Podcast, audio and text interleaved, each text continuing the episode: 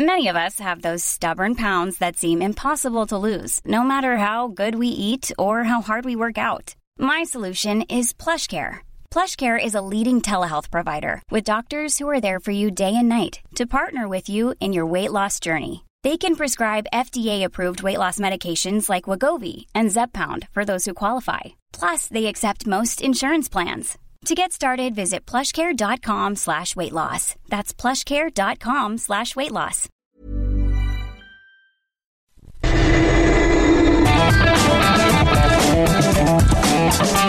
La misma Adela, pero con nueva fórmula y ese estilo único, incluyente, irónico, irreverente y abrasivo. Aquí empieza Me lo dijo Adela.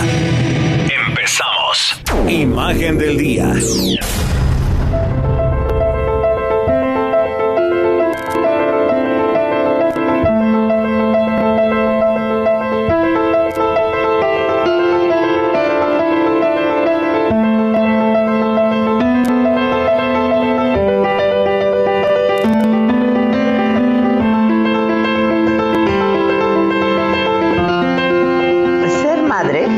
Que me escuchan, y yo también, sabemos que es un trabajo de tiempo completo, pero en los tiempos del COVID-19, de verdad esto se ha vuelto abrumador. El encierro, cuidar a los niños, trabajar desde casa, las tareas escolares, los quehaceres, la limpieza, hasta la compulsión, se han convertido en un verdadero reto y le han dado una nueva dimensión a la maternidad. A esto se suma la incertidumbre, la duda de poder perder el trabajo, el temor al contagio, a que las escuelas cierren, a que no concluya el ciclo escolar. Además hay que cuidar que todos estén bien para mantener el sistema inmunológico en marcha.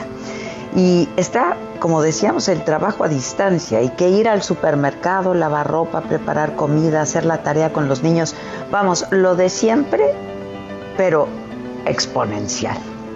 Con toda la información sobre el virus a la que estamos expuestos, fotografías aterradoras de hospitales y lo que leemos, esto nos lleva a la supervigilancia, a ir de la precaución al pánico, porque claro, cuanto más sabemos, más insistimos, te lavaste las manos, te lavaste las manos, te lavaste las manos, lávate las manos.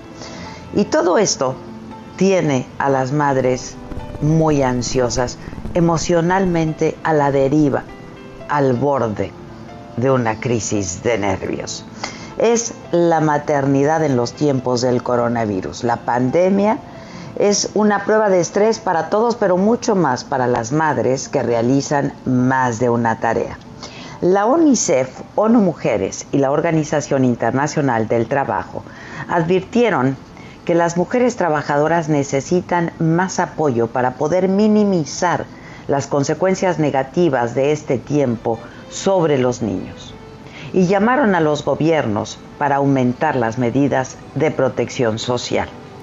UNICEF consideró necesario que empresarios y trabajadores asuman que el ritmo y las condiciones de trabajo no pueden ser los mismos cuando se debe compaginar además con el cuidado de los hijos y de la familia y por tanto es fundamental revisar objetivos, tareas, además de un alto grado de flexibilidad y de empatía, lo que requiere apoyar a los trabajadores durante todo este periodo de confinamiento.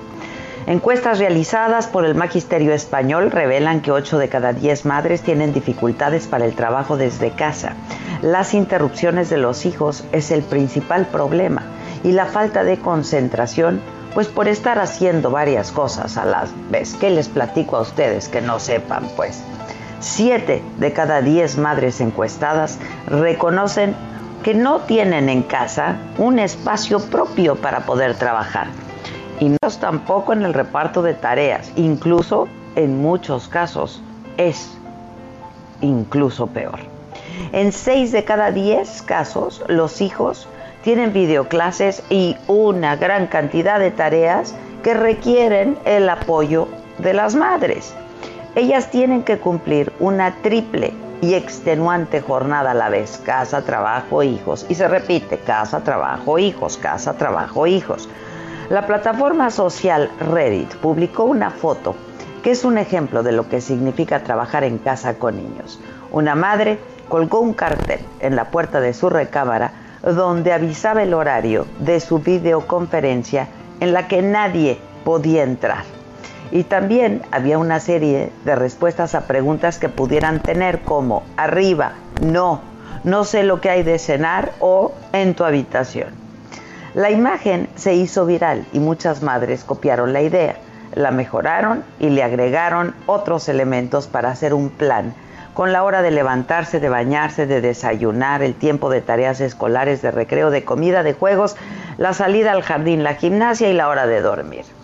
La crisis por el encierro debido al COVID dio un giro a nuestras rutinas, a nuestras costumbres, nuestros privilegios y nuestra economía. Nos ha llevado a replantearlo todo, absolutamente todo. Y nos ha puesto a pensar principalmente sobre este incansable trabajo de la mujer. Ese que no para ni en cuarentena.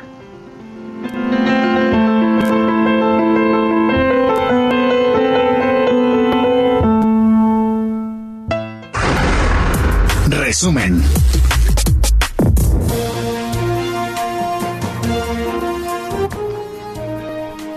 Hola, ¿qué tal? Muy buen día. Hoy comenzamos una semana más, lunes 4 de mayo. Iniciamos además las dos semanas que de acuerdo a los expertos se consideran las más complicadas para los contagios y la hospitalización por el COVID-19 en nuestro país. Los modelos que miden la epidemia marcan que el pico llegará entre la semana 2 y 3 de este mes de mayo. Y es por ello que yo quiero insistirles y recordarles que hoy más que nunca es vital. Yo sé que es complicadísimo por distintos motivos quedarnos en casa, pero hoy más que nunca necesitamos paciencia y disciplina y mucha prudencia. Hoy Hoy que no hemos iniciado la parte más difícil de esta fase 3, los hospitales de la Ciudad de México ya están saturados. La saturación hospitalaria está siendo ya una realidad. De ahí a que sea prácticamente obligatorio para todos quedarnos en casa. Así es que déjenme insistir en ello. Si no tienen a qué salir, no lo hagan. Y cuando me refiero a qué salir, evidentemente me refiero a una urgencia. Y si tienes un negocio de actividades no esenciales, y si no es esencial para ti, no lo abras. Y si es indispensable salir, hay que hacerlo con muchísimo cuidado. Yo insisto, no está de más el cubrebocas y manteniendo una sana distancia. Cuídense, cuídenos, cuiden a sus familias, cuidémonos y quedémonos en casa. Hoy el presidente anunció que inicia la aplicación del plan DN3 y el plan Marina para reforzar justamente la estrategia por la pandemia. Esta es la semana donde se prevé el mayor número de contagios y a partir de ya también de hospitalizaciones. Vamos a comenzar con la aplicación del plan DN3 de la Secretaría de Defensa, con la del plan Marina de la Secretaría de Marina, de reforzamiento a toda la estrategia que se viene aplicando para enfrentar el coronavirus, la pandemia de coronavirus. Y la parte más difícil de la pandemia ha llegado, dijo el secretario de Salud. Hoy, hoy habló Jorge Alcocer y reiteró su llamado a la gente a quedarse en casa. La parte más difícil de la epidemia ha llegado, como saben ustedes, por lo cual es necesario evitar la saturación de hospitales y la lamentable pérdida de vidas humanas por esta causa. Por ello estamos trabajando, y hoy, es un ejemplo de ello, intensamente en la previsión y comunicación fundamentales, anticipándonos en todo momento lo más posible a los acontecimientos derivados de esta pandemia. Termino recordando que los médicos, las enfermeras, los científicos y todos los trabajadores de la salud de la nación formamos un gran equipo. Gracias por su trabajo. A todos ustedes nuestro agradecimiento una vez más. Estamos orgullosos de todos los trabajadores de la salud, pero quedémonos en casa. Y dijo el presidente que se trata del último jalón y que el primero de junio México volverá a reanudar actividades. Aprovecho para agradecer la entrega de los médicos, de las enfermeras en estos tiempos difíciles, de cómo están trabajando sin tregua, sin descanso, dejando de manifiesto su profundo amor al prójimo, salvando vidas. Bueno, eh, no hemos sido rebasados, afortunadamente contamos con las camas necesarias para atender a los enfermos.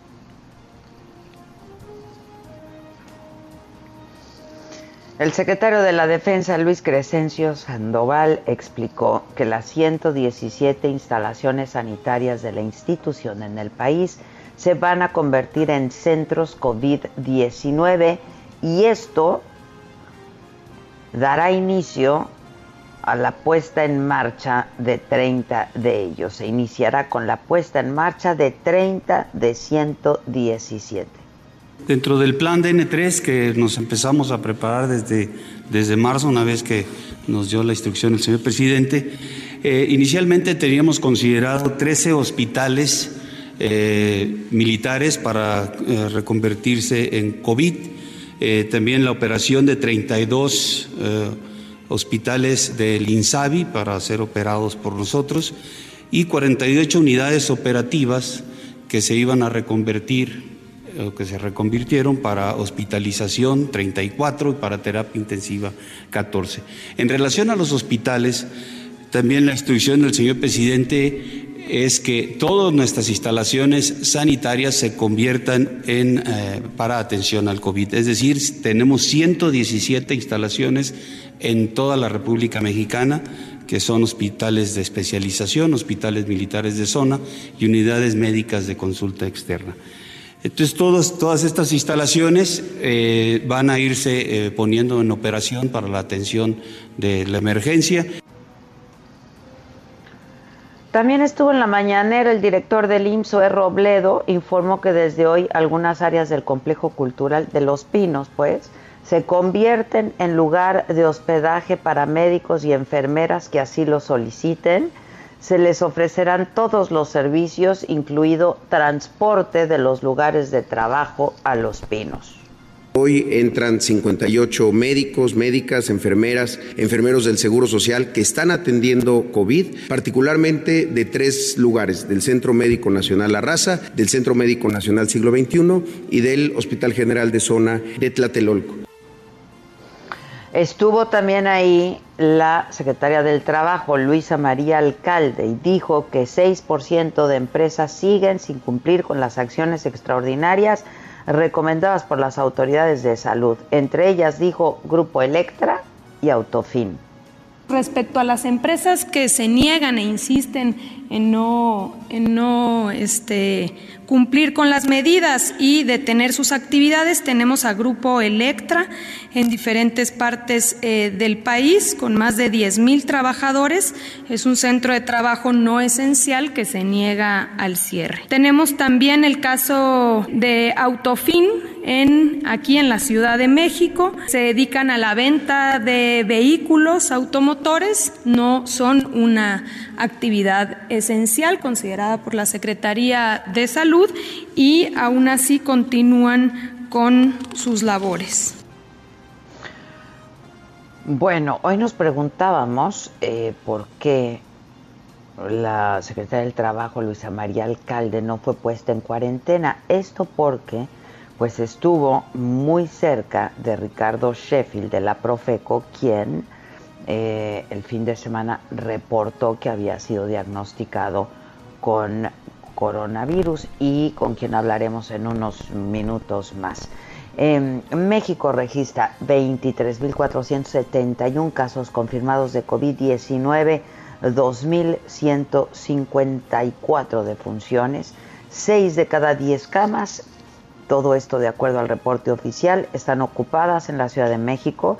El subsecretario de Salud, eh, López Gatel, advirtió que se trata de una enfermedad que en pocas horas puede complicarse y volverse grave, dijo el subsecretario.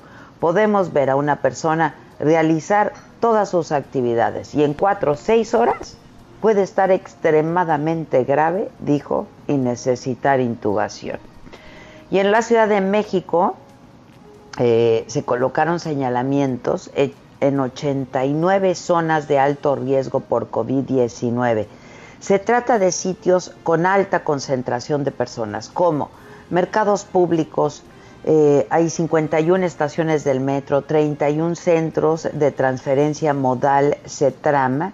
Reiteró que en caso de presentar eh, alguno de los síntomas como fiebre, tos, dolor de garganta, alguna dificultad para respirar, hay que enviar de inmediato un SMS al 51515 con la palabra COVID-19 para recibir orientación y para poder ser atendido. Y llegó a México y el octavo avión con 11 toneladas de equipo médico para el personal de salud que eh, combate al COVID-19 en México. El cargamento incluye 800 mil mascarillas quirúrgicas y 100 mil googles de estos lentes. Durante las próximas semanas se esperan al menos 10 vuelos adicionales con más insumos como ventiladores, caretas y mascarillas de China, de Alemania y de Estados Unidos, entre otros países. Les decía que Ricardo Sheffield, el Procurador Federal del Consumidor de la Profeco, dio positivo a COVID-19.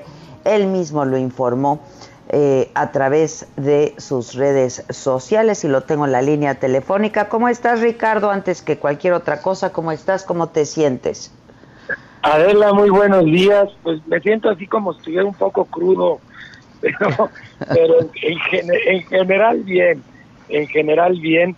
Eh, he leído cómo se sienten algunos otros eh, que enferman de esto, que les duele mucho la cabeza, el cuerpo, que tienen dificultad para respirar. Afortunadamente yo he presentado síntomas muy, muy leves y ya estamos encerrados para no contagiar a, a nadie. De hecho fue accidental como me di cuenta que... Justo, justo, te, que, justo te quería preguntar, ¿empezaste a tener algunos síntomas o, o qué, qué, notaste o por qué te hiciste la prueba o se están haciendo pruebas de manera regular los funcionarios? No, no, no nos estamos haciendo pruebas de, de manera regular, más bien si te sientes mal te haces la prueba. En el caso particular mío, eh, me llegó un correo electrónico del laboratorio con el que me hice mi check-up general hace un año, que decía, oiga, ya pasó un año de que se hizo su chequeo general, estamos a sus órdenes, estamos dando servicio a,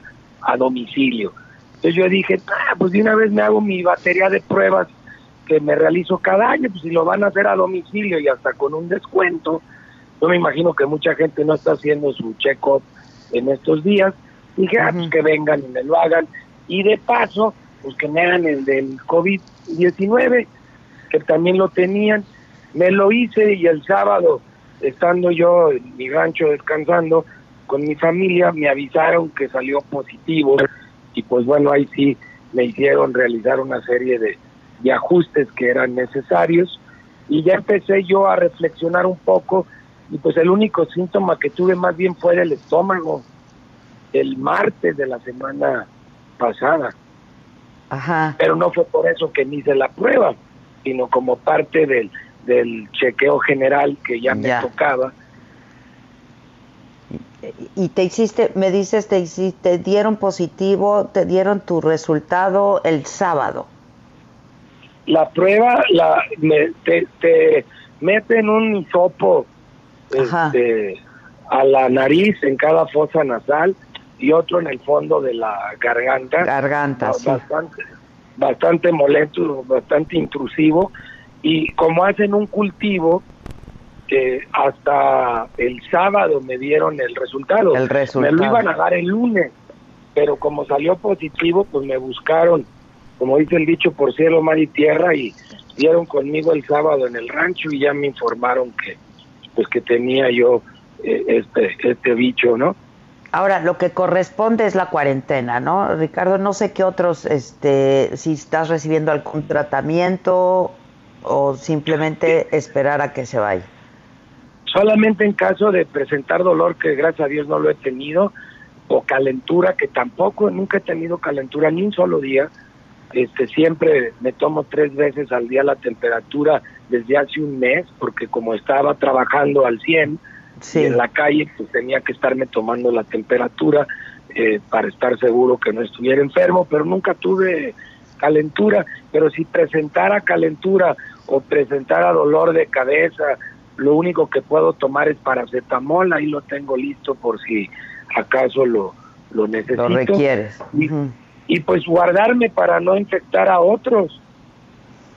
Ahora, a propósito de esto, tú estuviste en la mañanera y estuviste en contacto, hay, hay, hay este, algunas fotografías que ya empezamos a ver muy cerca del presidente, muy cerca de la secretaria del Trabajo también. Pues mira, cerca, pero no tan cerca. Este, las fotografías que, que se ven las tomó el periódico Reforma, fue el único que logró eh, esas fotografías porque a la secretaria se le cayó una pluma. Y entonces tanto el presidente como yo nos acercamos a, recoger la pluma, pero yo llegué primero. En ese momento, que es lo más cerca que he estado del presidente, si la foto la tomaran en otro ángulo, no de frente, verías que hay, no hay menos de, de un metro veinte entre los, entre los dos, porque yo llegué primero a la, a la pluma. Y, y en la segunda ocasión, eh, la famosa pluma se le volvió a caer al final a la secretaria y ella se agachó a recoger sus papeles. Cuando ella se iba parando por sus papeles, yo me estaba agachando a recoger la pluma, pero nunca hubo realmente un acercamiento y además en el caso particular de un servidor, nunca he estornudado ni he tenido tos, que es la manera como de que alcance un poco más eh, distancia la, la, la saliva. Yo, yo no he visto ningún acercamiento que ponga en riesgo al, al, al señor eh, presidente, que aparte, cuando es la reunión todos estamos distanciados y, y estamos usando eh, cubrebocas, no lo usamos en, en la rueda de prensa, en donde el distanciamiento es todavía mayor. Yo espero que, que no haya contagiado a, a nadie. Eh, las 14, 14, 16 personas que tuvieron contacto conmigo, eh, mi familia, unos amigos que pasaron el fin de semana previo en, mi rancho, mi, secretario particular y, las personas que asisten en la oficina de la Procuraduría, todos eh, se realizan la prueba mañana, porque mañana son los ocho días de la mía, para ver si alguno de ellos resultó contagiado y pues también que se aísle. Nadie ha presentado síntomas de esas máximo 16 personas hasta el día de hoy. Ahora, supongo y entiendo que eh, lo reportaste inmediatamente, ¿no? Y te pusiste en contacto con eh, Hugo López Gatel de inmediato también. Sí, yo, yo recibí el resultado, me andaban buscando como desde la una de la tarde, pero me finalmente me contactaron aquello de las 4, 3, 45. Eh, primeramente le di aviso al señor presidente y luego hablé con, con Hugo López Gatel y el domingo en la mañana ya pude hablar por teléfono con, con Beatriz y con el señor presidente, este, donde pues me desearon que me recuperara, que me cuidara y hicimos todos los arreglos para que hoy por la mañana mi subprocuradora Suri Romero hiciera la presentación del quién es quién en la gasolina y otras presentaciones que tenemos especiales, aparte de la del cumplimiento de las medidas sanitarias que lo presenta la Secretaría del Trabajo, pero es un trabajo conjunto, eh, otras que tenemos listas como el monitoreo de pipas de agua en todo el país para las familias que no tienen servicio directo de los sistemas de agua potable. En algunos lugares hemos visto algunos abusos y, realizamos una serie de verificaciones la semana pasada y otras tantas que haremos esta semana y ese yo espero poderlo presentar el próximo lunes que me dijo el doctor López Gatel que para el lunes 11 yo ya terminó mi, mi, el ciclo de, de, mi contagio, de mi enfermedad, porque son 14 días. 14 días. Ya llevaba, una, ya llevaba una semana enfermo y otra semana que me la voy a pasar encerradito. Lo bueno es que en esa semana que estaba yo sin saberlo eh, enfermo, este, fueron muy pocas personas, digo 14, a lo máximo 16 personas que pudieron tener contacto conmigo. Y que ya se, se, se, harán la prueba. Bueno, pues te oigo bien y de buenas, así es que lo celebro. Qué bueno, Ricardo. Gracias a ti, Adela. Te mando un fuerte abrazo que así no se pega a distancia el dicho pues con los abrazos virtuales. Así es. Gracias, gracias, Ricardo. un abrazo desde aquí. Buenos días. Bueno, vamos a hacer una pausa. Eh, son las 10 con 26 minutos.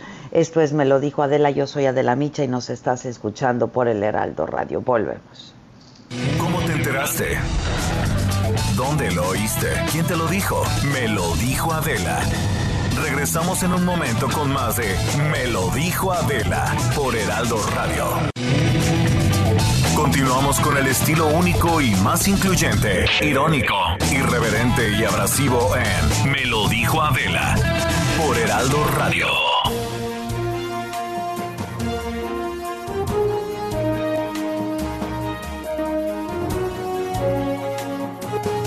Ya estamos de regreso en punto de las diez y media.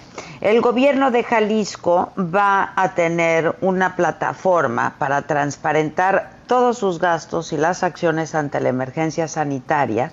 En un mensaje en redes sociales, el gobernador Alfaro dijo que el que nada debe, nada teme. Mayeli Mariscal, ¿cómo estás?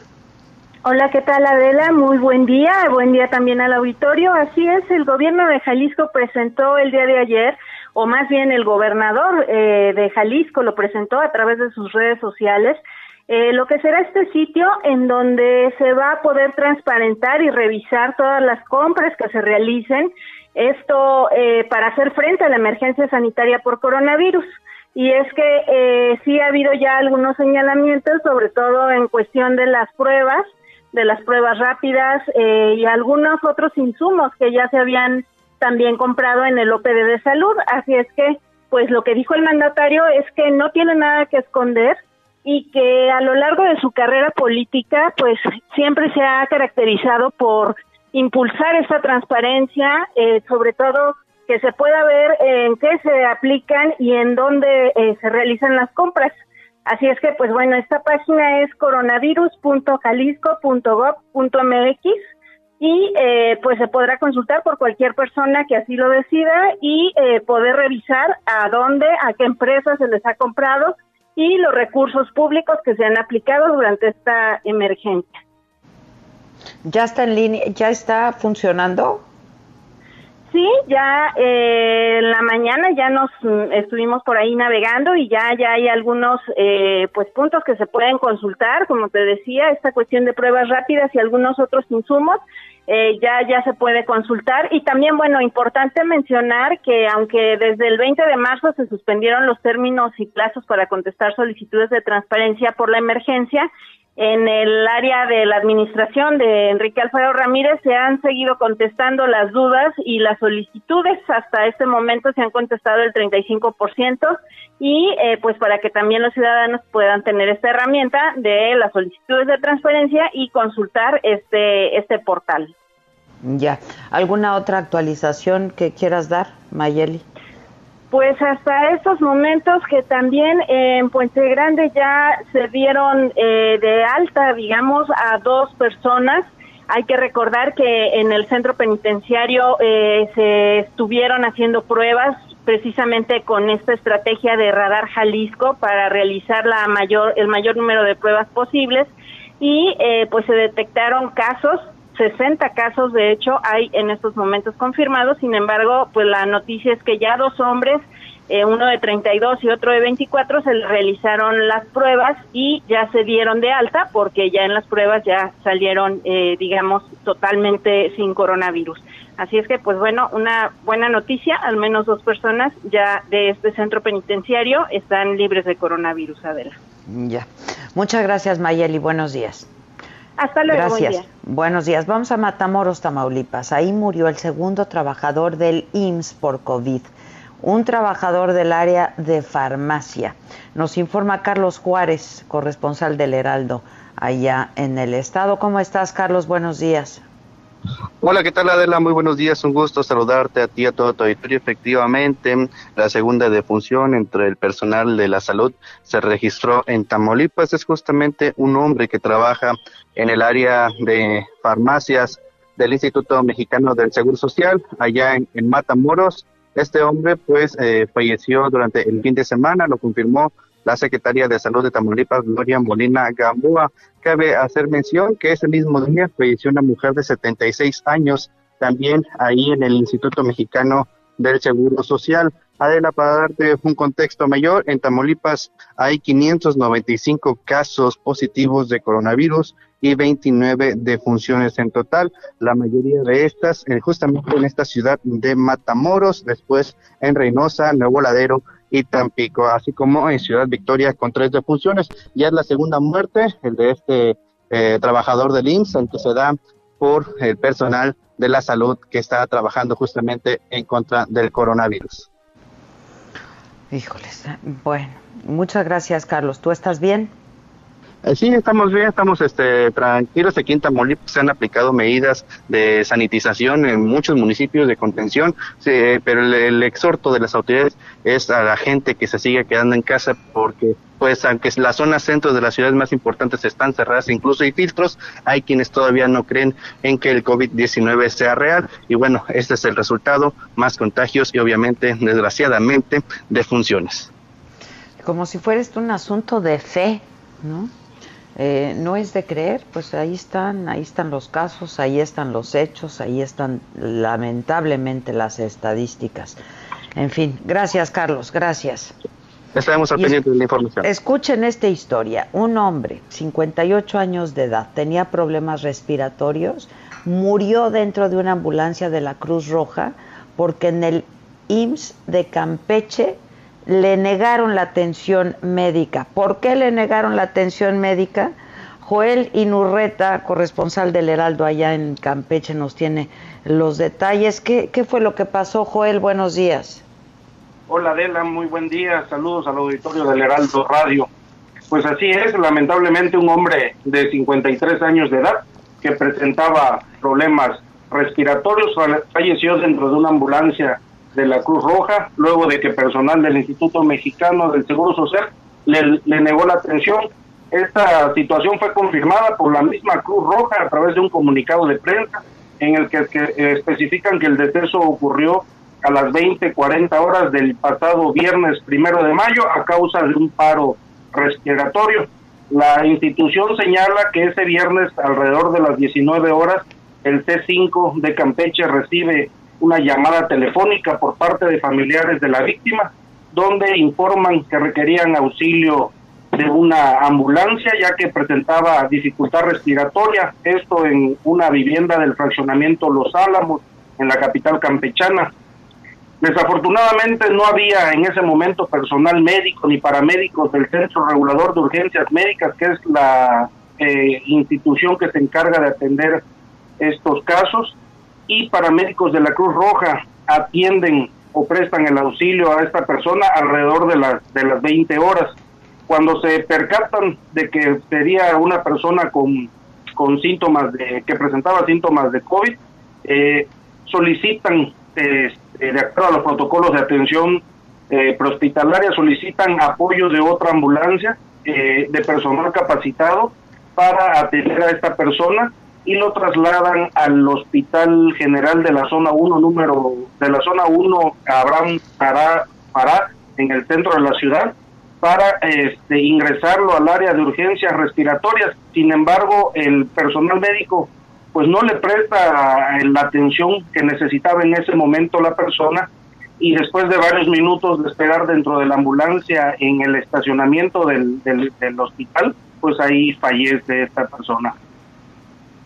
Pero, ¿qué, qué, qué, qué explicación han dado de por qué no recibió atención? de acuerdo a lo que hemos investigado, pues la, el personal médico de, la, de esta institución carece de equipos de protección personal, carece también de insumos. Eh, hace, hace unos días se manifestaron en las, en las inmediaciones del hospital para denunciar esta situación. Ellos señalan que la, la contingencia inició en marzo y a ellos apenas en abril les empezaron a dar el equipo de protección, pero se lo dan muy limitado, se lo dan muy contado, y este y, pues tienen miedo de, de, resultar contagiados, ¿no? Entonces, pues al parecer por, por esta situación no no fue atendido. Al día siguiente, la Cruz, la, el Instituto del Seguro Social emite un boletín donde asegura que esta persona había ingresado días antes al hospital y ahí había sido atendido como víctima de un asalto que al parecer este durante su estadía en el hospital eh, presentó un cuadro de neumonía que fue considerado como caso sospechoso pero después de realizarle el test los resultaron los resultados arrojaron que era negativo y lo devolvieron a su casa el viernes primero de mayo eh, empieza con los problemas respiratorios y es cuando sucede lo que te acabo de comentar, que no lo que no lo atienden y no, es el primer caso. Ya, este y bueno, qué, qué barbaridad, ¿eh? Qué barbaridad, pero este, pues dicen que que no estamos rebasados y dicen que en todo el país hay camas, etcétera, etcétera, y que hay insumos, pues ahí están los casos de que, que, que pues denotan que no los hay, ¿no?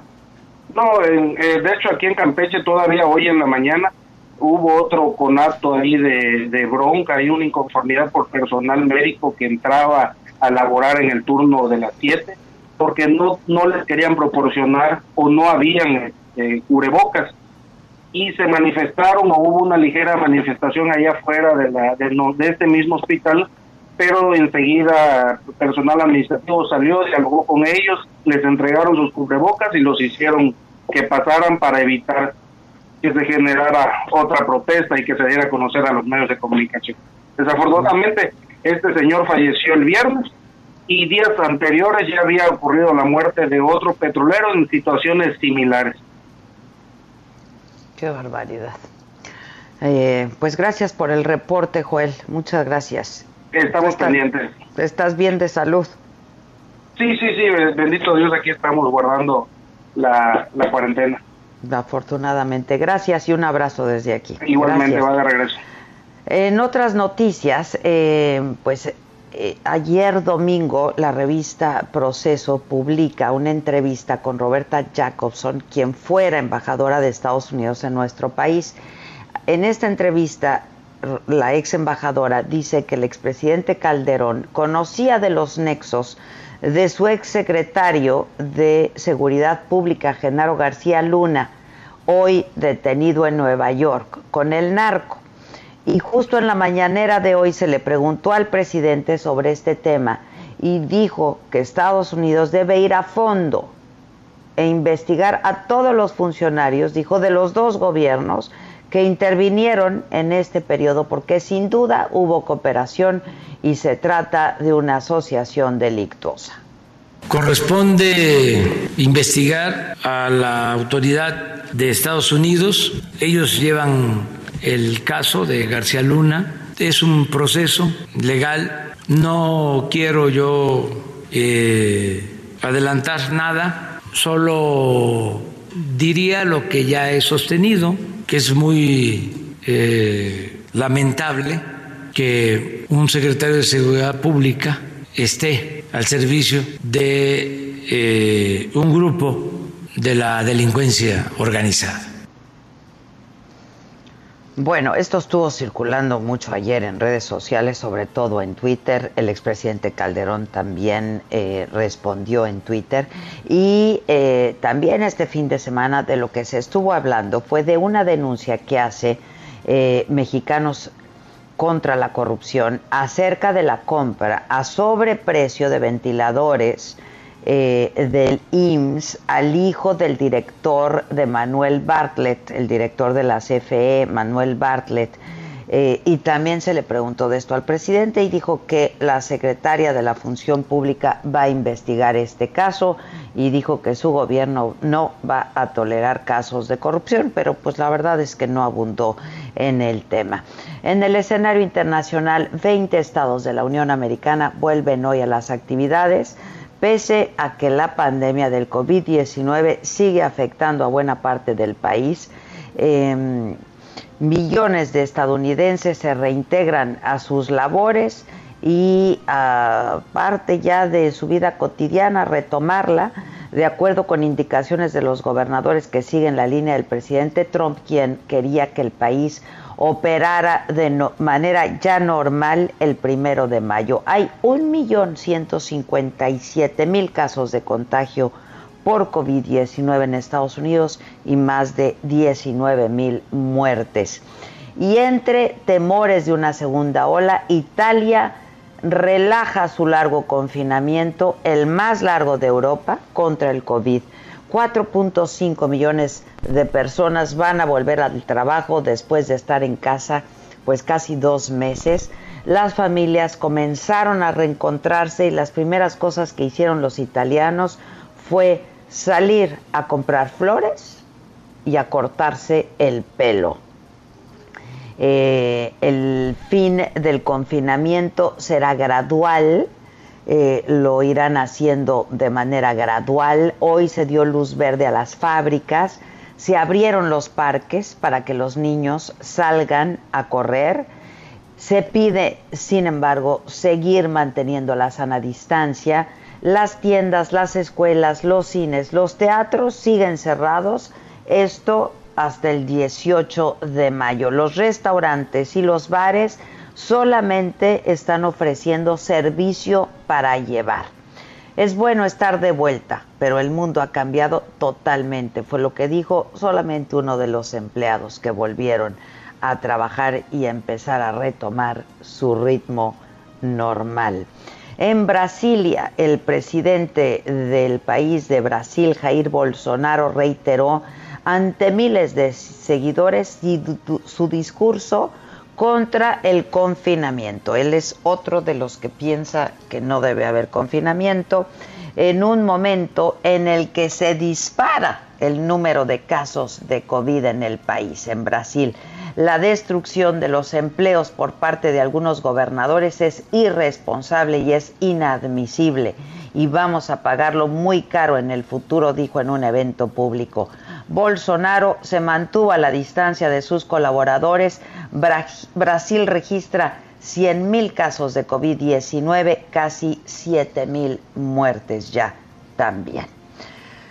Bueno, espero que tú tengas mejores noticias deportivas. Patito, ¿cómo estás? Buen día. Deportes.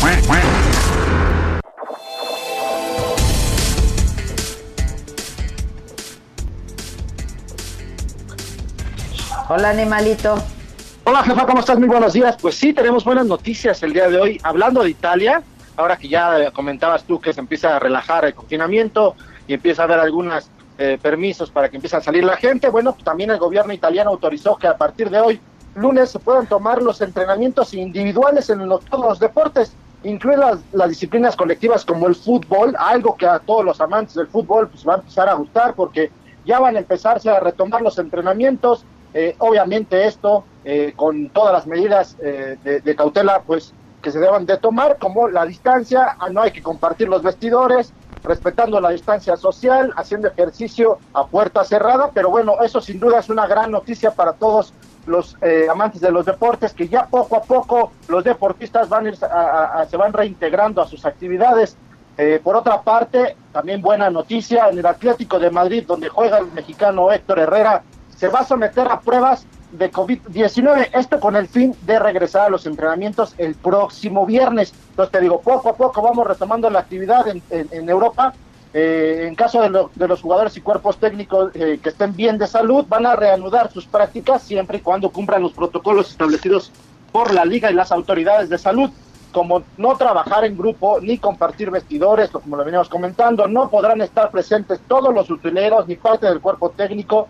Los equipos eh, deberán de sanitizar todos los sitios de entrenamiento y se tiene que dar prioridad a los trabajos en espacio abierto. Bueno, sin duda, ahí vamos poco a poco eh, eh, hablando de este tema. Una noticia pues que se, se lamenta el día de hoy y que es tendencia en las redes sociales la muerte del exentrenador Shula Don Shula, el legendario exentrenador de Miami, un histórico sin duda de la NFL, pues muere a los 90 años de edad.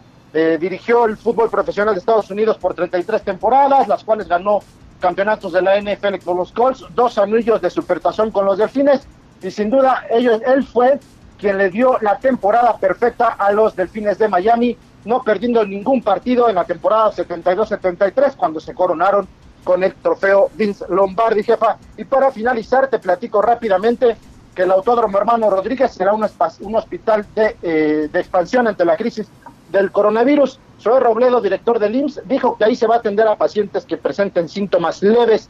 El gobierno estima que el pico de la pandemia se alcanzará el próximo 6 de mayo con algunos hospitales del Valle de México ya al 60% de su capacidad para atender a COVID-19. Por eso les invitamos a que no salgan de casa y que se queden, pues sin duda, eh, en resguardo para cuidar a su familia y nos cuidamos todos, jefa. ¿Cómo ves? Así es, eso es lo que tenemos que hacer todos. Oye, si me permites, sí. déjame mandar una gran felicitación a un gran amigo de nosotros, y digo de nosotros porque es seguidor fiel del programa, me lo dijo Adela, eh, Jorge León, un abrazo porque es su cumpleaños nos escribe por redes sociales y nos dice que si le podemos mandar una gran felicitación. Ah, pues ya estás. A Jorge León, muchas felicidades. Muchas gracias. Gracias, jefa. Buen día. Igualmente, animalito. Muchas gracias. Gracias. Mamáquita, ¿cómo te va? Me va, me va bien, ya empezando esta semana de mayo, 4 de mayo. May the Fourth be with you y con todo. Este, pues bien, ¿no? Estuvo intenso el fin de semana. Sí, estuvo intenso, con mucha cosa, ¿no? En redes sociales, qué bárbaro. No, qué bárbaro, qué enojo, pero ya es un enojo generalizado, o sea, ya el doctor Gatel anda irritable también. Sí, sí, sí, sí, sí, sí, ayer se le vio irritable, irónico, ¿no? Este, burlón. burlón, sí, sí, sí. La sorna, no sé por qué les gusta tanto esta, esta, la sorna, ¿no? Ay, no, sí, bueno, bueno, bueno. No entiendo. Se le está, o sea, se le está subiendo lo López al doctor Gatel. Ese es mi diagnóstico. Sí, puede ser. Se contagia también, eso es contagioso. Sabes que abundan, sí. Eso. Hay cosas que de pronto son más contagiosas que el COVID. Pero bueno. Ni eso ni, ni con tapabocas. No, eso no. Que es lo que para eso debería de usarse también. Oye, ¿qué onda? ¿Quieres chiquito? Maca. Yo estoy aquí, ¿tú estás aquí?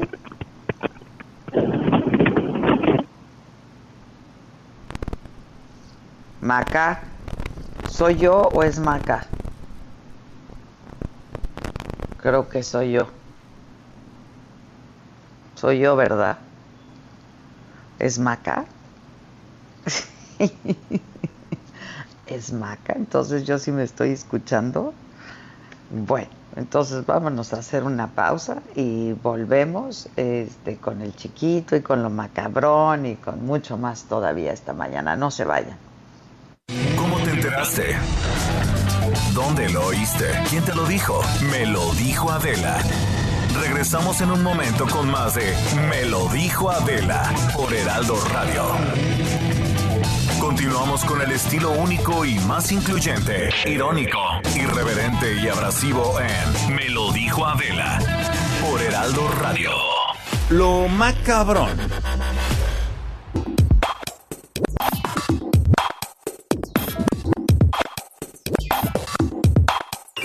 ¿Dónde te fuiste, hija?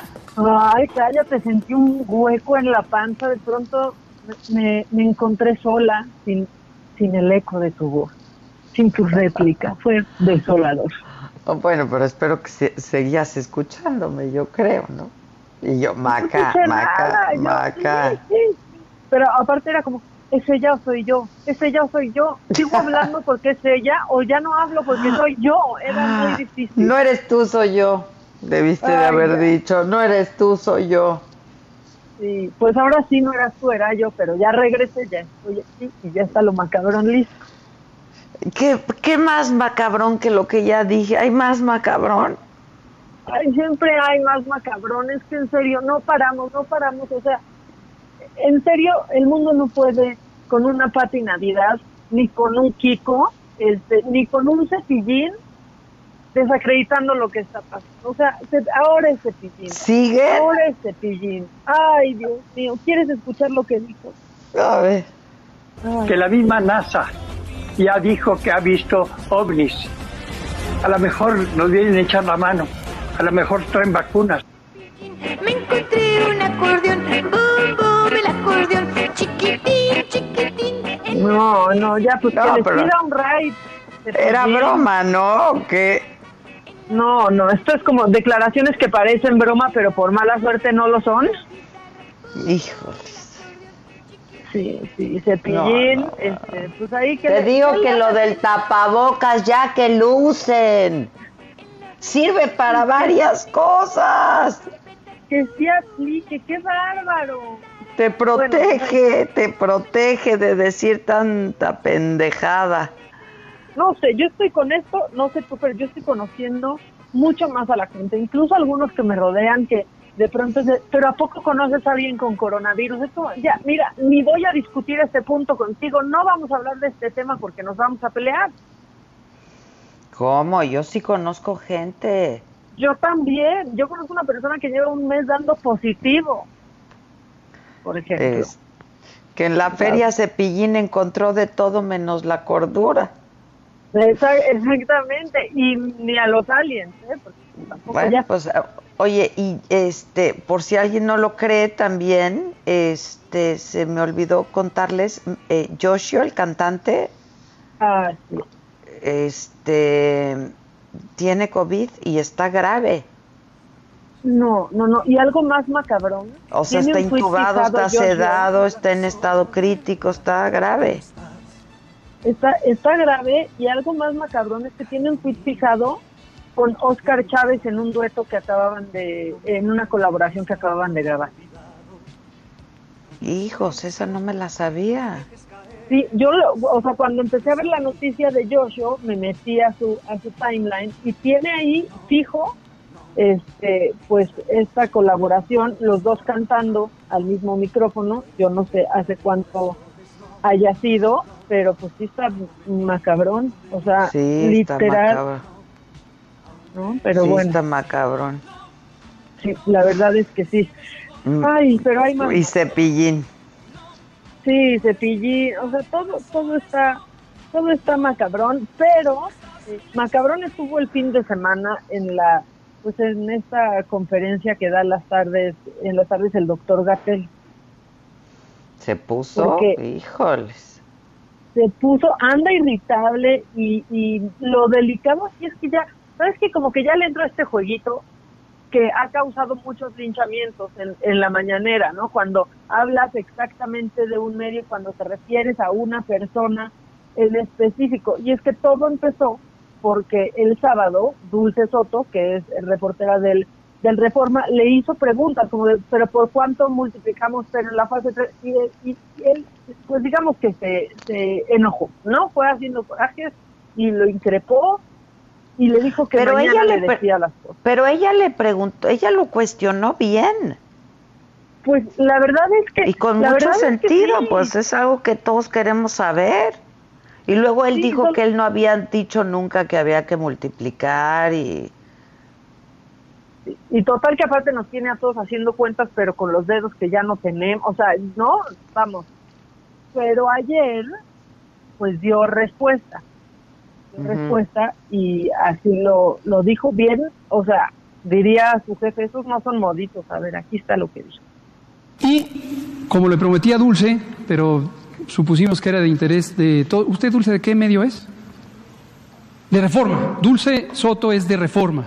Entonces, interpretamos que Reforma está específicamente interesado en la vigilancia centinela. Creo que es útil que Reforma ahora sepa que esto es más amplio, pero... ¿Manda usted?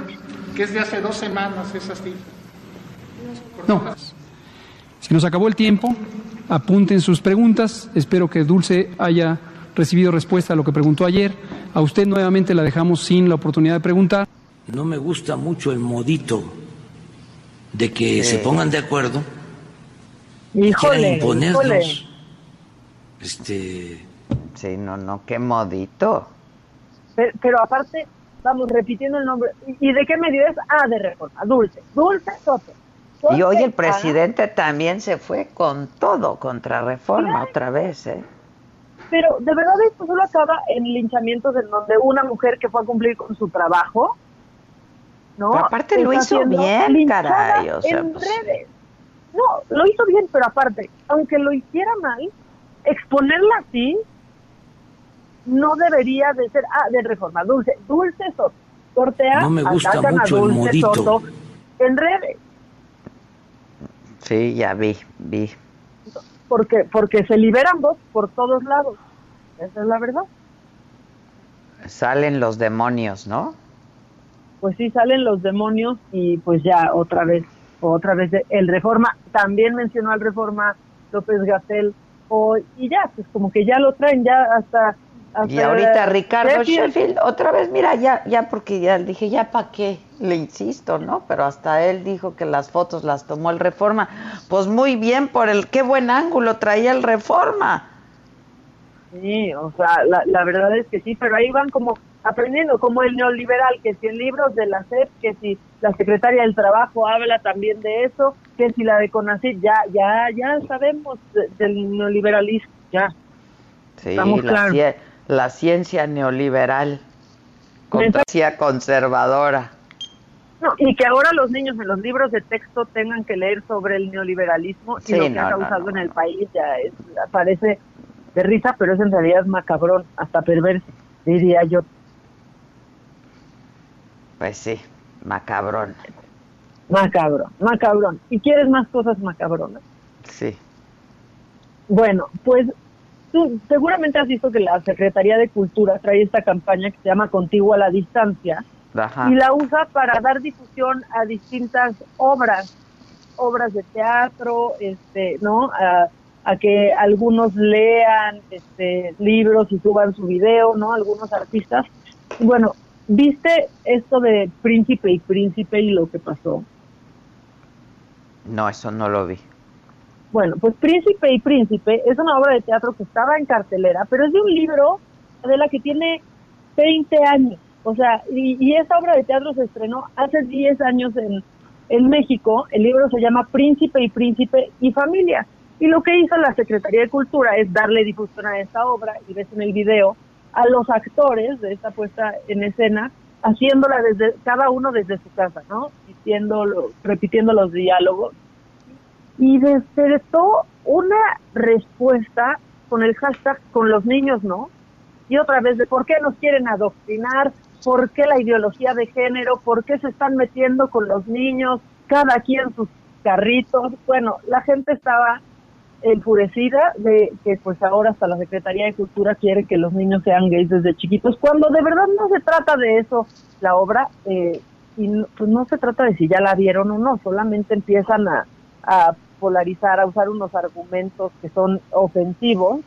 Y entonces, pues ahora empezó el Príncipe y Príncipe Challenge. Entonces, si te metes a Twitter y de pronto ves inundadas, eh, inundado tu timeline de parejas, de, de hombres, pues es por eso, porque los hicieron enojar y total que pues todo el mundo está enojado en redes, pero unos contestan y otros no, y unos son más constructivos y otros más destructivos.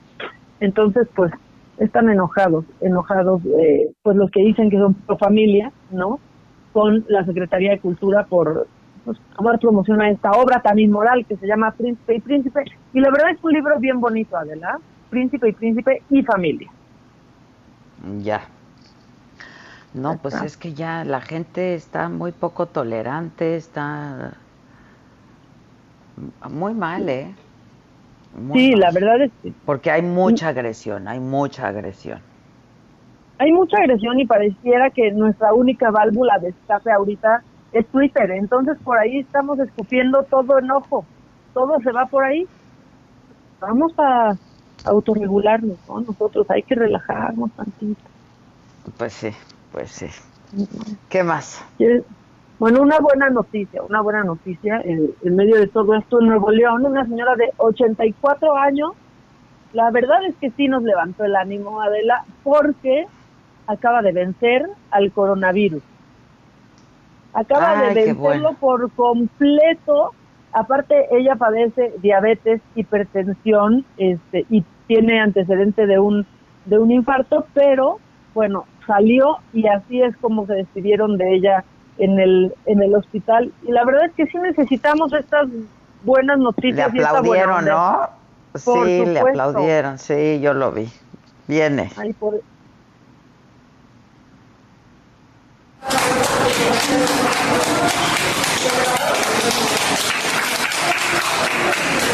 Sí se pudo, sí se pudo.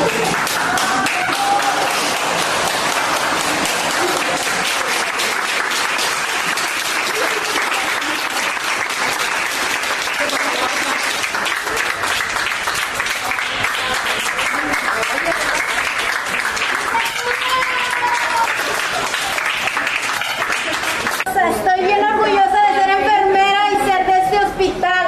¡Arriba mi clínica 4! Gobierno de México. Bueno, bueno, bueno. Está, la verdad es que sí está buenísimo. Sí, está bonito. Y entonces el, el gobierno de México lo usó de promo.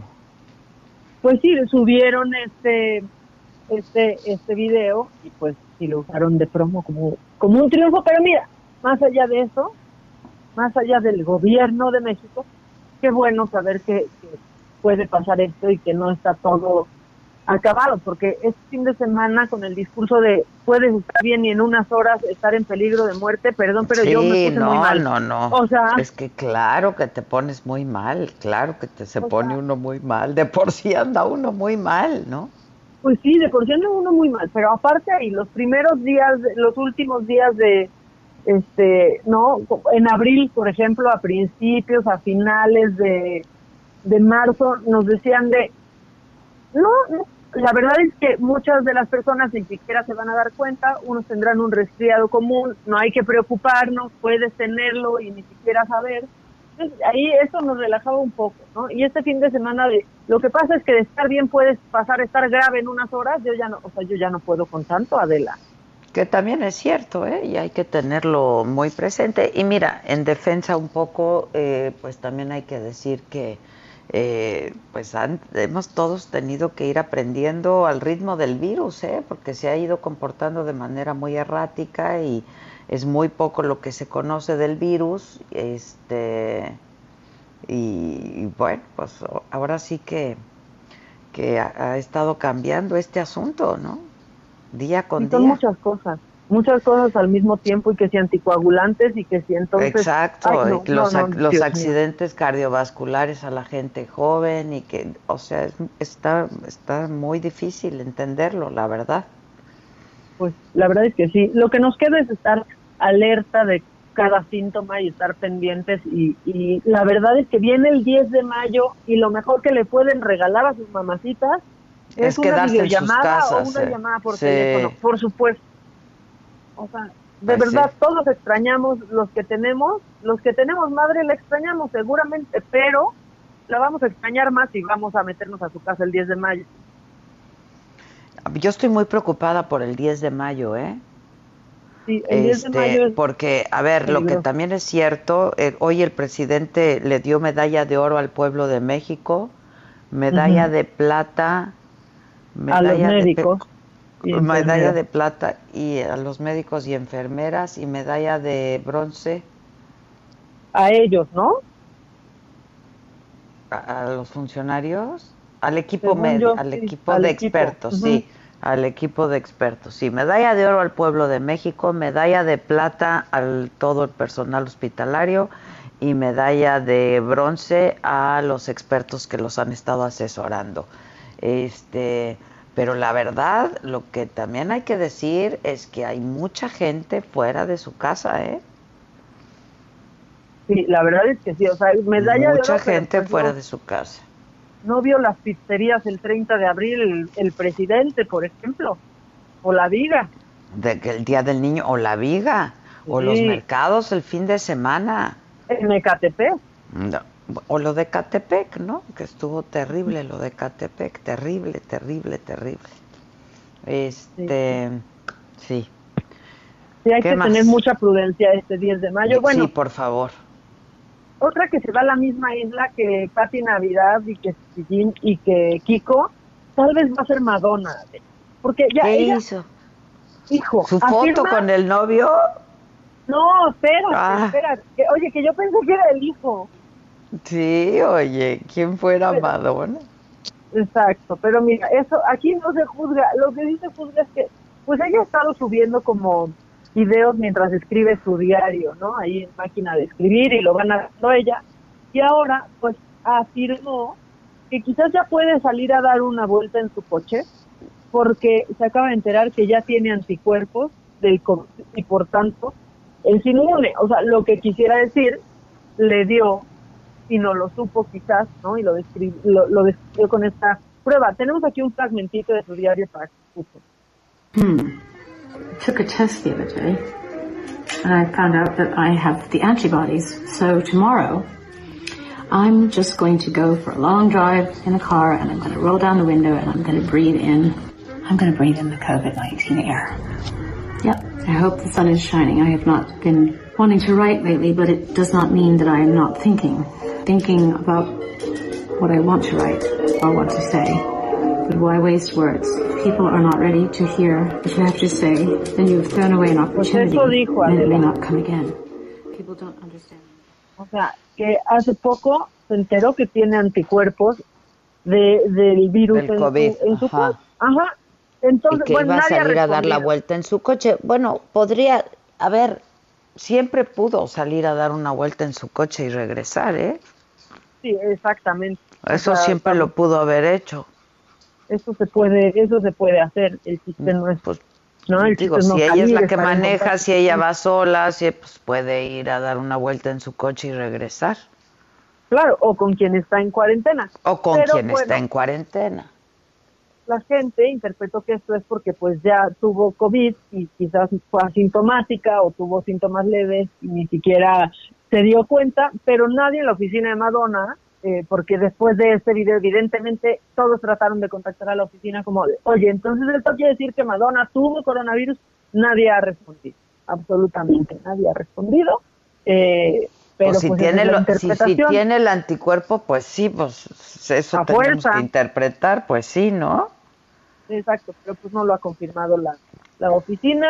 Y luego, una cosa que está, está macabrona, pero está buenísima, y es que seguramente muchos de los que nos escuchan, y tú, Adela, y yo lo he, me, lo he pasado estos días, es que si si eres usuario de iPhone o de un teléfono con reconocimiento facial y traes tapabocas, es un problema. No lo puedes activar. No hay manera de desbloquearlo porque pues te estás tapando la cara. Y no te reconoce, pues sí. Exactamente, pero, pero Apple ya está en eso y en la actualización que viene del sistema iOS, este, pues ya podrá eh, desbloquearse tu teléfono aún si traes tapabocas. Dicen Qué bueno, porque la- yo creo que el sí, tapabocas llegó para quedarse, ¿eh? También. La verdad es que sí, yo he visto O debería. algunos, tú no has visto algunas cuentas en Instagram de moda que sigues y así que ya están subiendo los tapabocas pero que machan con el sombrero, pero que Claro, ¿no? y firmados por diseñadores, y sí, claro, claro. Yo ya he visto muchos y yo al principio decía, no, hombre, qué exageración, pero hoy pienso que cuando llegue el momento de tener que volver a viajar, sí es un artículo que puedes llevar sin duda al aeropuerto y para el avión. No Al otra. aeropuerto, en el avión, pero en el metro, pero no, Sí. en el transporte público, claro. Sí, va a ser un nuevo artículo de, En, en- de en moda. lugares de, de, de mucha concentración de gente, claro. La neta, la neta es que sí, y Apple ya lo sabe, entonces, mientras lo que va a hacer, lo que dice que va a hacer, es que pues vas a poder desbloquear, te va a dar la opción en ese instante que desbloquees con tu contraseña, ¿no? Numérica, el, teléfono, pero que para las próximas eh, actualizaciones, pues ya va- no va a salir como cara no reconocida, sino que ya va a reconocerte pues solo con los solo con los ojos. Ya, La verdad es que sí, es, es muy útil, porque ni siquiera, ves que el teléfono te da opción de registrar otras eh, otras caras, por ejemplo, yo lo uso, por ejemplo, en la parodia, pues tengo registrados al- a las personas que imito para que me puedan, este, para poder desbloquear mi teléfono, ¿no? Porque me cambia la cara por completo. Pero no puedes registrarte con tapabocas porque simplemente lo que dice el sistema es que no registra una cara. Entonces, pues ya, ya va a, a servir así. Eso, eso nos hace pues las cosas tantito más más fáciles. ¿Y quieres otra cosa macabrona o ya me dejé ir ahí aquí yo como gorda en tobogán? Ah, no, viene, viene. ¿Tú crees Bueno, que alguien pues- nos esté escuchando? Yo creo que mucha gente nos está escuchando y aparte desde Monterrey, porque desde el primero de mayo ya nos escuchamos en Monterrey. Sí, a partir de esta semana está padrísimo que ya nos escuchamos también en Monterrey. Sí, saludos a Monterrey. Yo sé mucha gente que nos escucha por allá y nos escuchaba en la app, pues ahora ya Pues nos pueden si nos escuchan, llámenos, ¿no? Díganos que nos ah. están escuchando. Háganse Porque como la gente, por- a ver, a la radio la gente la escucha mucho en el coche, ¿no? En trayectos, etcétera, etcétera. Pero pues ahora que están en casa nos pueden escuchar en línea. Exacto. O pueden, o sea, usar la vieja tradición de, de prender, Prender el radio, claro, el en radio, casa, ¿no? claro. Sí, sí, Prendan sí. el radio para escuchar la radio. Exactamente. El radio es el aparato, la radio es la plataforma. Exacto. Eh, información que cura, información que cura. Pues si no cura sirve, ¿eh? La verdad es que sí. Y de mucho, y de mucho. Bueno, pues ahí te va otra cosa News you can use. A ver, bien. De un hospital y es que salió huyendo un paciente del hospital porque lo trasladaron al área de coronavirus sin hacerle la prueba de la entonces se puso histérico pasó en el hospital regional eh, general Ignacio Zaragoza y pues de pronto hay, Pues hay tiene cosas que- que razón. son muy chistosas porque lo ves con la bata ahí en la explanada del hospital y la gente pues queriéndose alejar, ¿no? Así de, híjole, ya hay un escapado, ¿qué, te- qué tendrá? Y resulta que este hombre ha- había sido internado ahí por eh, sufrir un preinfarto, no tenía nada que ver con, con coronavirus y lo trasladaron al área donde, donde están los pacientes con coronavirus, se desesperó por, por poder sufrir un posible contagio y se escapó con todo y bata puesta. De repente ya lo interceptó ahí uno de sus familiares, lo calmó un poco, lo volvió a meter y minutos después ya salió vestidito. El señor firmó su alta voluntaria y se fue a su casa a descansar. Pero es que tiene razón. Totalmente. totalmente. ¿Cómo lo meten sin hacerle la prueba? No, no, aparte iba con un preinfarto, pues ya iba ahí a acabar de infartar. ¡Claro! Justo. Claro. Reportan que el señor está bien y Es lo que te iba a decir, casa. que si hay seguimiento. Sí, solamente que está bien recuperándose desde su casa. ¿Ya viste la foto que te mandé de Joshua con Oscar Ya, Chávez? ya la vi, ya, ya la vi, ya la vi. Con Oscar Chávez, no sí, ya la vi. Sí. Se bueno, ve que pues es hace no mucho, pero no sabemos exactamente cuándo. Exactamente.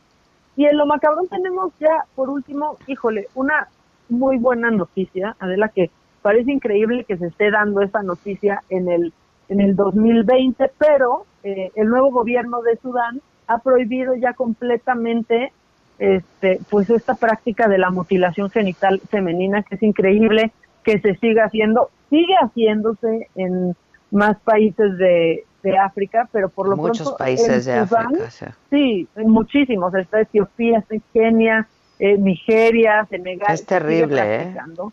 Sí. y aparte, en, por ejemplo, en Sudán, eh, la ONU estimaba que nueve de cada diez mujeres han sido víctimas de esta mutilación.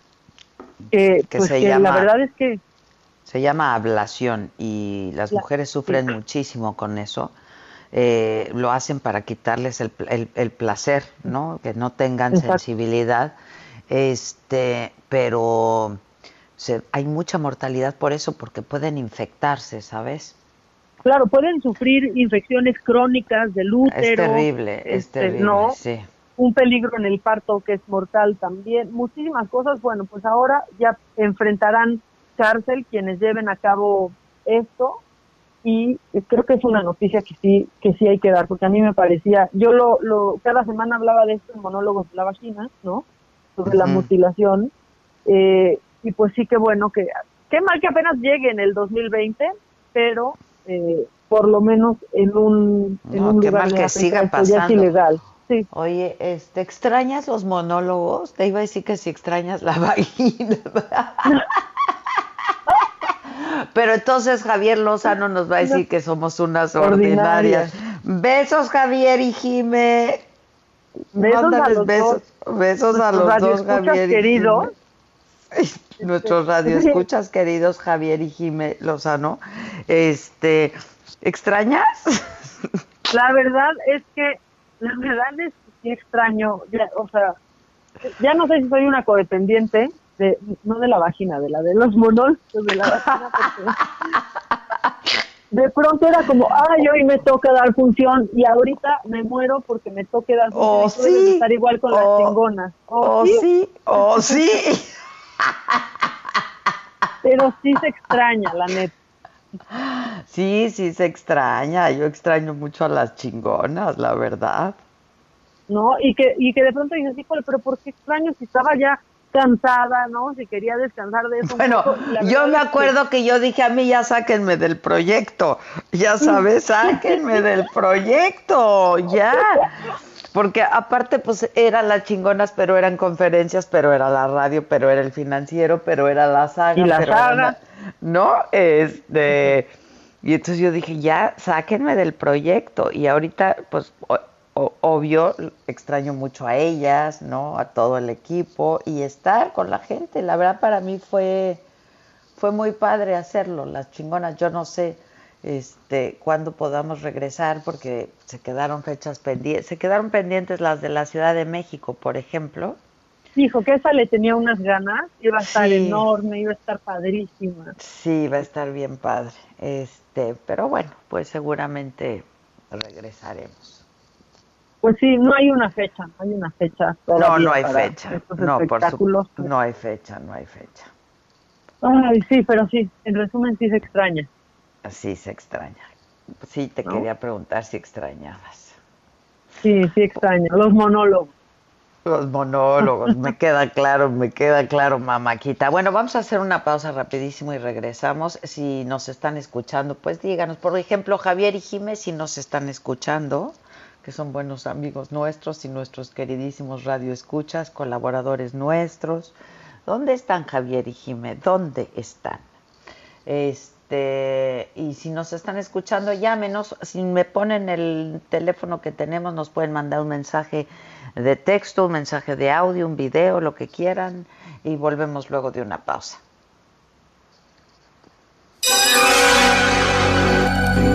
Que nos mandes el pack no nos interesa. Lo que nos interesa es tu opinión. Mándala a nuestro WhatsApp 5521 53 71 26. En Me lo dijo Adela, te leemos, te escuchamos y te sentimos. Tiquitiquitín, tiquitín. ¿Cómo te enteraste? ¿Dónde lo oíste? ¿Quién te lo dijo? Me lo dijo Adela. Regresamos en un momento con más de Me lo dijo Adela por Heraldo Radio. Continuamos con el estilo único y más incluyente, irónico, irreverente y abrasivo en Me lo dijo Adela por Heraldo Radio. Estamos aquí, amigos, en este programa para darles una información verdaderamente importante. Pongan atención, paren oreja, porque vamos a hablar de una máscara efectiva, maravillosa y única en el momento. Así es que, Adri Rivera Melo, platícanos todo. Así es, Moni, les traigo máscara hospitalar. Esta máscara está certificada por los más importantes organismos sanitarios del mundo.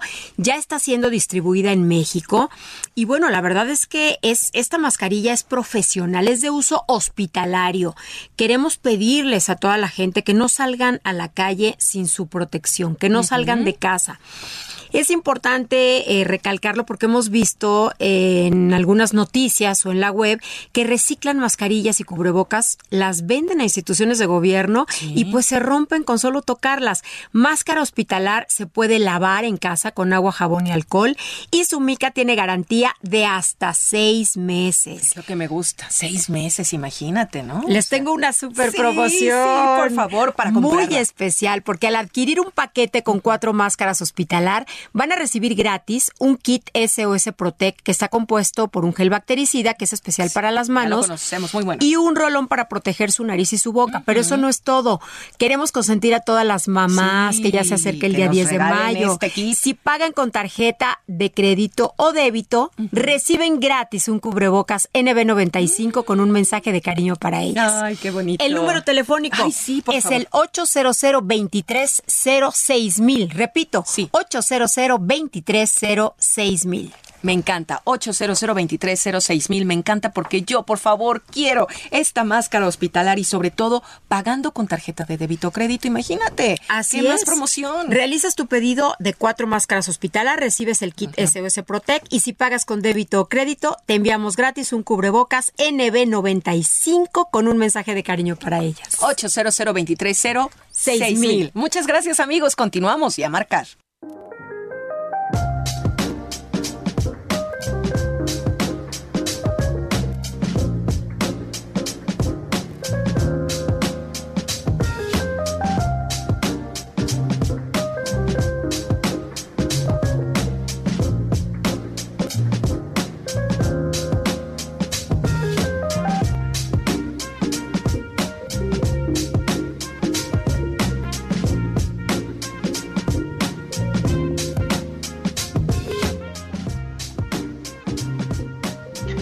Bueno, ya estamos de regreso. Hace un rato hablábamos con nuestro corresponsal allá en Pemex y nos decía que pues en las plataformas, eh, hablábamos, eh, dije en Campeche, en nuestro corresponsal en Campeche, y comentábamos que las plataformas de Pemex ahí no tienen las medidas de seguridad. Y eh, pues lamentablemente el reporte del estado de salud de trabajadores eh, pues es, eh, eh, es, es alto. se han registrado varias defunciones y yo tengo en la línea telefónica a Marta Delgadillo, ella es hermana de un trabajador de Pemex que murió justamente de COVID-19, es hermana de Saúl Delgadillo. Marta, te mando un abrazo con mucho cariño y te agradezco que hayas aceptado tomarnos la llamada. Muy buenos días a todos, a ti sobre todo, por, por tomarme esta llamada este, para hacer de conocimiento público la mala atención, negligencia que tuvieron con mi hermano en cuestión de salud. Cuéntanos cómo empezó todo, eh, Marta. Un hombre joven, además, tu hermano. Sí, muy joven, 45 años, este, próximo a cumplir 46, ahora el mayo 9. Mira, me, por comentarios de, de su esposa, nos dice que él subió el día 8 de abril a la plataforma a trabajar y hasta días después, como el 10, le hace la llamada, se, se comunicaban a diario ellos, pero ahí es cuando él le dice, fíjate que me pica la garganta y acá arriba hay muchos que andan como yo agripados, ya voy a, voy a ir al servicio médico, pero me dicen que es gripa. Y por supuesto que mi cuñada le dijo, no, ten cuidado, acuérdate que está esa cosa acá abajo. Yo te decía, pues que no se presentara a trabajar, pero pues es trabajo. Y ellos para eso están allá arriba, para atender su trabajo. Entonces, él se presentó a trabajar y fue al servicio médico el 10 y el médico de allá arriba, de la plataforma de Alcatum, Alcatum Alfa, le dijo que era era viral, era una simple gripa porque el clima, ellos duermen en clima y salen al ambiente y que probablemente los cambios le habían afectado, pero así sucesivamente estuvo deteriorándose más su salud, el 12 le vuelve a decir que él ya sigue mal, sigue afibrado, y ella le insiste, ves al doctor, ves al doctor, y vuelve otra vez a reportarse el enfermo y le vuelven a decir que lo que pasa que ya se le está haciendo como infección y nada más le dan paracetamol, nada más. Entonces él sigue laborando porque lo mandan a trabajar, por supuesto, como todos sus compañeros que así estaban. Y él continúa su labor hasta el 15, 14, creo que le dice a mi, a mi cuñada, fíjate que hoy amanecí más irritado, pero ya no me dio sabor a la comida, ya no le, ni siquiera tengo olor, fíjate, me, me siento mal, ya hasta jadeaba al platicar con mi cuñada, dice ella que ya lo oía así como cansancio. Entonces, ya claro que le insiste y se vuelve a presentar al servicio médico. Igual le dicen que lo que pasa que ya está complicado porque ya tiene muy fuerte la infección y que pues es el cambio igual climático y así sucesivamente hasta que llega un ingeniero que los conoce porque eran varios porque mi hermano era contra incendio. Entonces los, conoce y les dice, ¿qué tan malos vería? Que les dice, ¿yo estás qué tal? No, hombre, andamos bien mal de la gripa, conocen que es gripa, pero no, nos duele el cuerpo y eh, ha tenido fiebres, este, dicen que ellos mismos se, este, sus camisas las exprimían de los, del sudor que emanaban entre ellos mismos. Entonces, este, el ingeniero les dice, no váyanse a su descanso, ya les toca, sí, vamos para allá, pero como se ofrece cualquier cosa y ellos a eso están, pues los llamaban, no había una hora, o sea, no lo, mm, vaya, a cualquier momento lo que se necesita se requieren arriba. Entonces, pues ellos pedían de periodo que sus ocho horas continuas sí los dejaran descansar, porque allá quiero que sepas que el grado de contaminación está bárbaro porque ellos a sus camas no les dicen camas, les dicen calientes, porque apenas se levanta uno y sigue el que sigue y así sucesivamente mm. las 24 horas del día, esas camas. Entonces, todo estaba, pues sí, ¿verdad? Desgraciadamente. O sea, un turno y otro turno y otro turno. Un turno y otro turno, o sea, así es. Yo no sé, tampoco te confirmo no si la aseaban o no le aseaban, ¿verdad? Porque pues él dice, a veces estoy ahí tocándole la puerta que sigo yo y así, ¿verdad? Ya, sí, sí, sí. Pero los comentarios de sus compañeros para poder descansar, claro. Para poder descansar, sí. O sea, las camas son así, de rápida se pueden ocupar. Entonces, este, pues es en esa ahora sí que en esa contaminación estuvieron están viviendo todos los petroleros arriba. Por supuesto que ese ingeniero va y revisa la lista para ver en qué horario les van a bajar, en qué horario van a bajar esos, esas personas. Y resulta que ni siquiera estaban integrados en una lista de enfermos. O sea, si hubiera habido un helicóptero en ese momento que los bajara ese día, no, porque no estaban en la lista. Ya al ver que el ingeniero fue y que ya los había, regresaron, entonces como que ya los incluyeron y los bajan hasta el 10, hasta un sábado en la en la tarde, este, mediodía o tarde por ahí lo bajan. los bajan de la plataforma después de, que llevaba días después de que llevaba días Sí, en un helicóptero nadie los, nadie los auxilió para subirse, ellos batallaron más de más del tiempo que que corresponde. O sea, un viaje que hacen en 15 minutos en helicóptero se tardaron una hora y más, porque entre ellos mismos, entre ellos mismos se auxiliaban a subirse, porque nadie los quería subir, ¿sí? Nadie ya quería tener contacto con ellos. Con ellos. Sí. Entonces entre ellos mismos se auxiliaron a subirse, por eso se tardaron. Llegan a tierra, los llevan al hospital, porque así ameritaba, y los revisan por dos horas ahí supuestamente, pero dice que nada más fue puro tiempo de espera, porque igual les dijeron, no, es que ya es influenza, se está complicando, pero váyanse a su casa, esto es de reposo absoluto, si cualquier problema tienen, este, pues llamen a una, una ambulancia, ellos van a ir por ustedes. Por supuesto, mi hermano llega ese sábado en la tarde a su casa en ambulancia y simplemente le abre la puerta y él se pasa directo a su recámara. Él mismo se aísla, se aísla de allá, de, adentro de la puerta, ya le dice a mi, a mi cuñada este, cómo está la situación, ya se comunican por teléfono, por videollamada, ¿verdad? Porque yo también lo vi en una llamada y lo veo, pues sí, como él se veía joven y fuerte, entonces no pensamos, porque él estaba creído del tan mal que ya le habían dado, porque él se atendió. Para esto se pasa el sábado, el domingo todo el día ahí en su casa. Claro que le proporcionan todas las facilidades, su familia, a su modo, ¿verdad? Porque pues él estaba aislado en su recámara y mi y su familia tienen una casa arriba, porque es, casa de él abajo y arriba vive el hijo, que ya está casado con los dos nietos y este y mi hermano le sugiere que se vayan, que se lleven los niños. Pero todavía nunca salió positivo. El lunes presenta él el cuadro de insuficiencia respiratoria. Él mismo pide la ambulancia, ¿verdad? Al número que le dieron para que llamara por ella.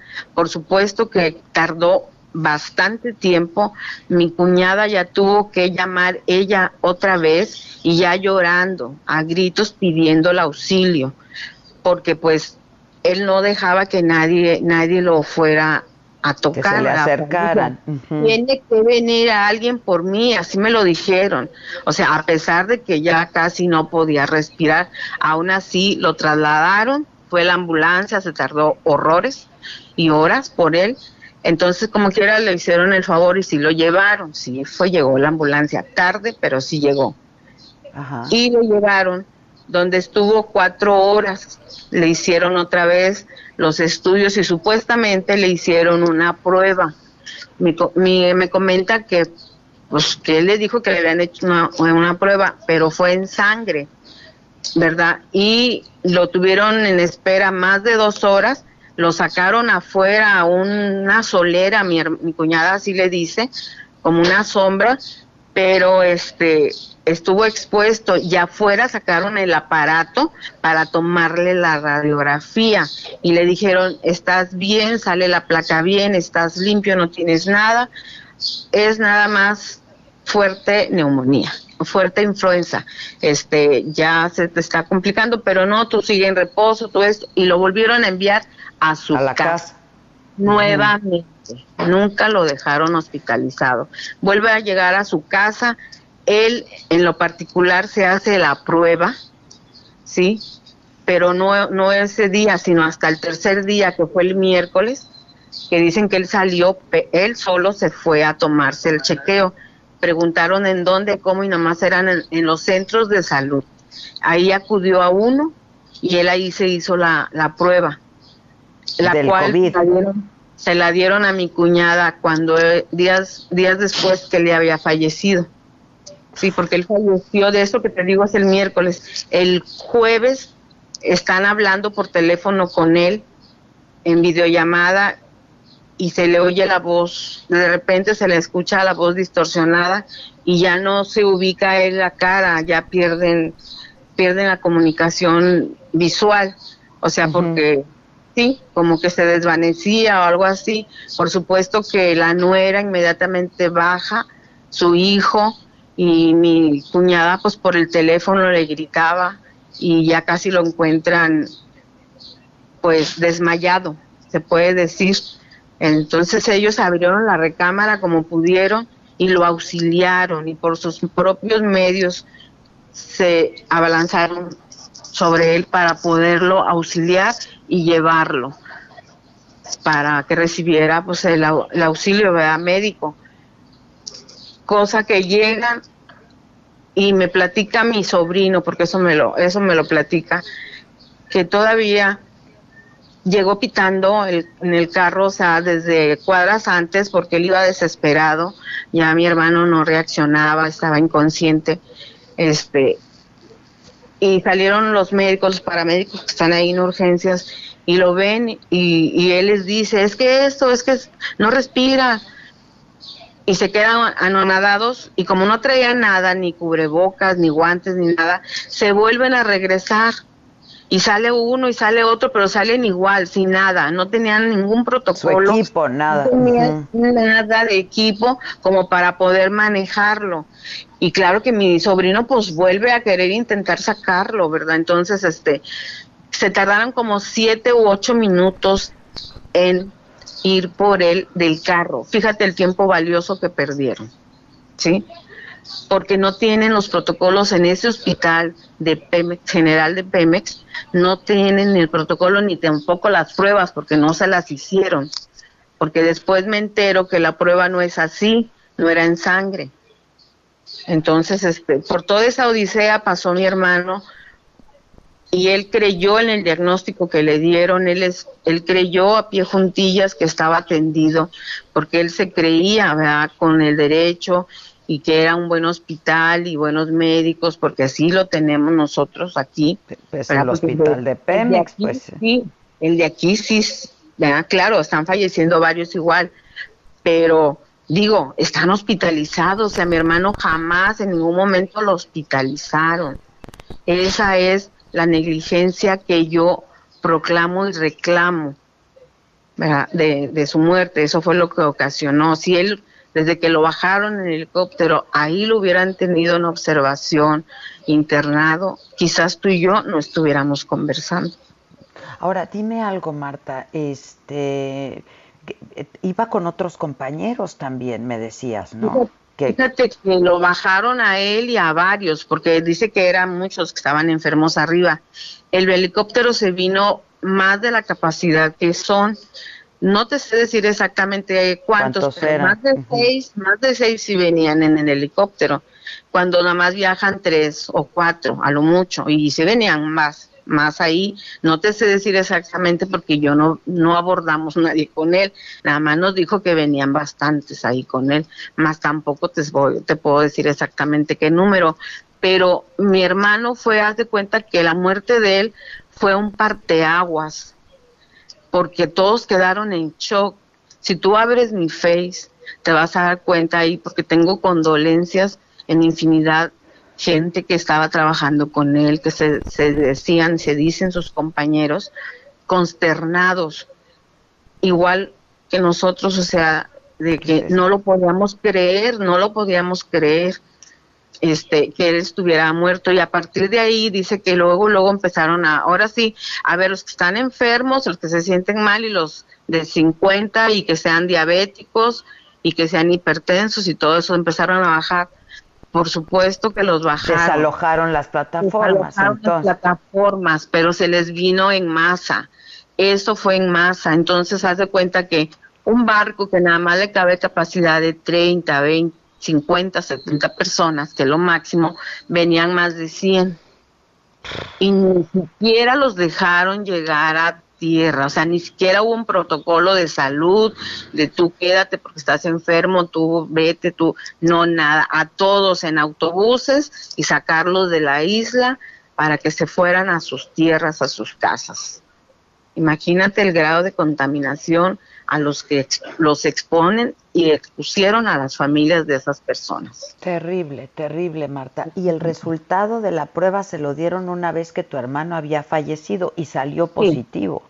Salió positivo y claro, en el acta de defunción apenas falleció y le pusieron que era positivo, cuando nunca, en las pruebas que ellos le hicieron ahí mismo, nunca, nunca salió positivo, siempre decían que era negativo, que no estaba.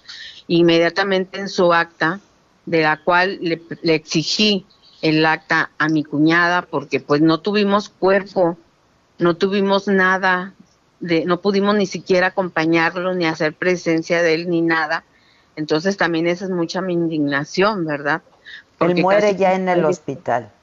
falleció a las cuatro y media y ya para las diez y media que le hablo a mi sobrino ya lo estaban cremando Adela. Ay, no.